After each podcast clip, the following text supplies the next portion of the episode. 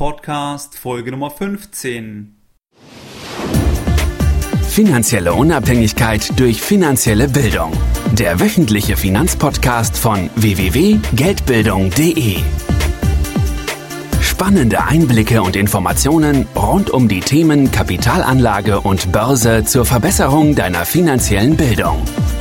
Es begrüßt dich der Moderator Stefan Obersteller. Herzlich willkommen zu meinem Podcast hier auf www.geldbildung.de. Schön, dass du wieder dabei bist. Heute bei meiner Podcast Folge Nummer 15. Du weißt wie immer, wenn du Fragen oder Anmerkungen hast, dann schreibe mir einfach eine E-Mail an info@geldbildung.de. Ich beantworte jeder deine E-Mails persönlich und ich freue mich auf deine Zuschriften. Du kannst mir auch jederzeit sehr gerne schreiben, wenn du bestimmte Themen oder Inhalte hast, die dir unter den Nägeln brennen und ich werde dann versuchen, diese in zukünftigen Podcasts oder Blog-Einträgen aufzugreifen. Ich würde mich freuen, wenn du dich in meinen Newsletter einträgst. Dies kannst du unter www.geldbildung.de machen. Direkt auf der Startseite siehst du ein kleines Fenster direkt in der Mitte, wo du deine E-Mail-Adresse eingeben kannst und du wirst dann direkt ein kostenfreies E-Book erhalten und regelmäßig über Updates informiert werden. Generell würde ich mich freuen, wenn dir der Podcast gefällt, wenn du mir eine gute Rezension auf iTunes geben würdest, denn diese ist für das Rating der Podcasts entscheidend. Heute in der Podcast Folge Nummer 15 wirst du lernen, wie du die wichtigsten Eckdaten einer Aktie abrufen kannst. Ich werde dir das am Beispiel der Deutschen Telekom AG zeigen. Bei diesem Podcast macht es Sinn, wenn du nebenbei am Laptop oder am Computer arbeiten könntest und direkt auch im Browser das Ganze nachvollziehen könntest. Es ist dann für dich einfach einfacher und verständlicher. Lass uns direkt einsteigen. Wenn du auf die Seite arriva.de gehst, siehst du rechts oben ein rot umrahmtes Feld, wo du etwas suchen kannst. Dort steht Name WKN ISIN. Du kannst dort nach allen Wertpapieren entsprechend suchen. Für uns geben wir heute mal Deutsche Telekom ein. Wenn du Deutsche Telekom eingegeben hast, dann erscheint eine Reihe an Auswahlmöglichkeiten. Ganz oben Deutsche Telekom, die Aktie. Dann erscheint eine Reihe an Anleihen und ein Zertifikat. Lass uns auf die Aktie klicken. Nun hast du die Übersicht zur Deutschen Telekom Aktie. Du siehst auf der linken Seite Deutsche Telekom Aktie. Dann siehst du die Wertpapierkennnummer und die ISIN, die der Deutschen Telekom Aktie zugeordnet sind. Direkt darunter siehst du den Chart der Aktie. Du siehst also die Preisentwicklung über einen definierten Zeitraum in einer Grafik. Voreingestellt ist bei Arriva jeweils ein Jahr. Du siehst also auf einen Blick, dass sich diese Aktie in einem Jahr positiv entwickelt hat und jetzt etwas über 12 Euro notiert. Du siehst auch, dass dies der Chart von der Börse Xetra ist. Du kannst jeweils den Chart entsprechend verändern und beispielsweise auf drei Monate gehen, dann siehst du die Preisentwicklung über drei Monate. Du könntest auch auf drei Jahre gehen, dann siehst du die Preisentwicklung über drei Jahre. Und du siehst, je nachdem, welchen Zeitraum du auswählst, kann sich das Chartbild unterschiedlich darstellen.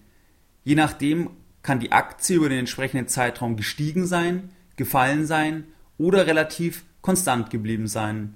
Du kannst jeweils auswählen, von welcher Börse du den Chart sehen möchtest. Standardmäßig war es Xetra eingestellt, du könntest aber genauso Frankfurt auswählen. Wenn du dies tust, wirst du direkt erkennen, dass keine Unterschiede im Chart ersichtlich sind. Das heißt, die Preise an den unterschiedlichen Börsen sind nahezu identisch. Wenn du in dem Reiter Chart bist, siehst du unterhalb des Chartes historische Ereignisse zu Deutsche Telekom. Dort siehst du die letzten drei Dividendenzahlungen. Du siehst beispielsweise, dass am 25.05.2012 70 Cent Dividende pro Aktie bezahlt wurden. Am 17.05.2013 ebenfalls 70 Cent Dividende bezahlt wurden. Und dann siehst du, dass dieses Jahr die Dividende um 20 Cent auf 50 Cent bei der Deutschen Telekom AG gefallen ist.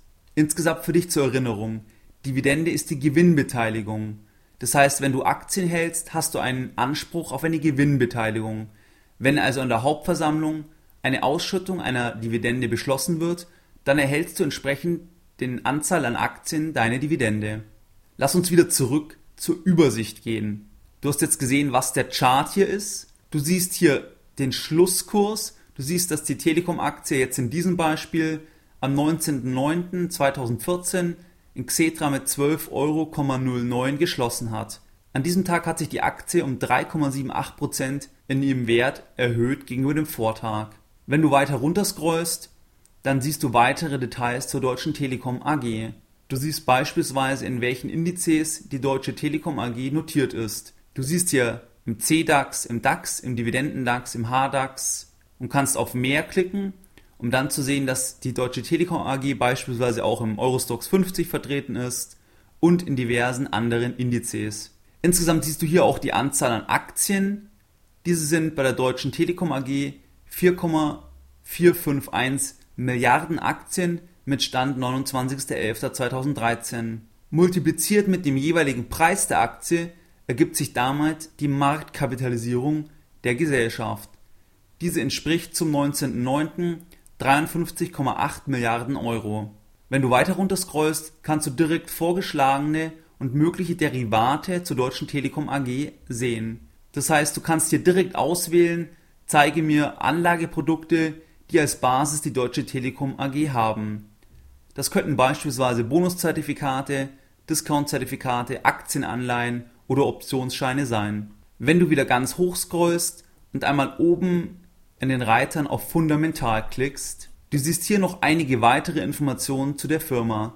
Du siehst beispielsweise das Gründungsjahr, was bei der Deutschen Telekom AG 1989 war. Du siehst, seit wann die Deutsche Telekom AG an der Börse notiert ist. Das ist seit dem 18.11.1996 der Fall. Du siehst, welche Branche, du siehst den Sektor, du siehst die öffentliche, die Kontaktadresse Du siehst die relevanten Termine, beispielsweise, dass die Hauptversammlung am 15.05. war, dass die Aktie ex-Dividende, also quasi der Kurs der Aktie minus Dividende, am 16.05. notiert ist. Du siehst, wann beispielsweise die Ergebnisse des dritten Quartals veröffentlicht werden und dass dies am 6.11. diesen Jahres der Fall sein wird. Wenn du weiter runter scrollst, siehst du noch einige weitere Daten. Du siehst, wer im aktuellen Management der Deutschen Telekom vertreten ist. Du siehst, wer im Aufsichtsrat ist. Für dich als Erinnerung, der Aufsichtsrat kontrolliert das Management und macht die entsprechenden Verträge. Und der Aufsichtsrat ist in Vertretung quasi der Eigentümer. Du siehst die Aktionärsstruktur, das heißt, wer ist alles an der Deutschen Telekom AG beteiligt. Das ist beispielsweise als größter Investor, als größter Einzelinvestor die KfW. Die KfW Bank ist die Kreditanstalt für Wiederaufbau, die 17,4% der Aktien hält.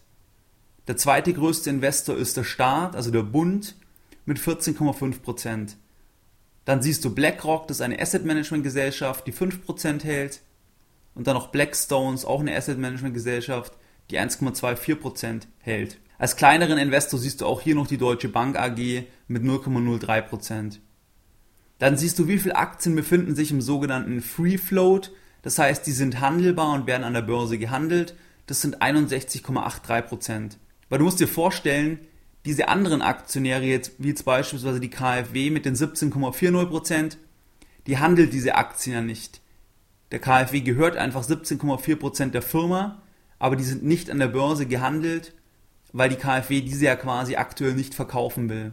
Wenn du weiter runter scrollst, siehst du noch entsprechend die Gewinn- und Verlustrechnung, die Bilanz in Millionen Euro nach HGB.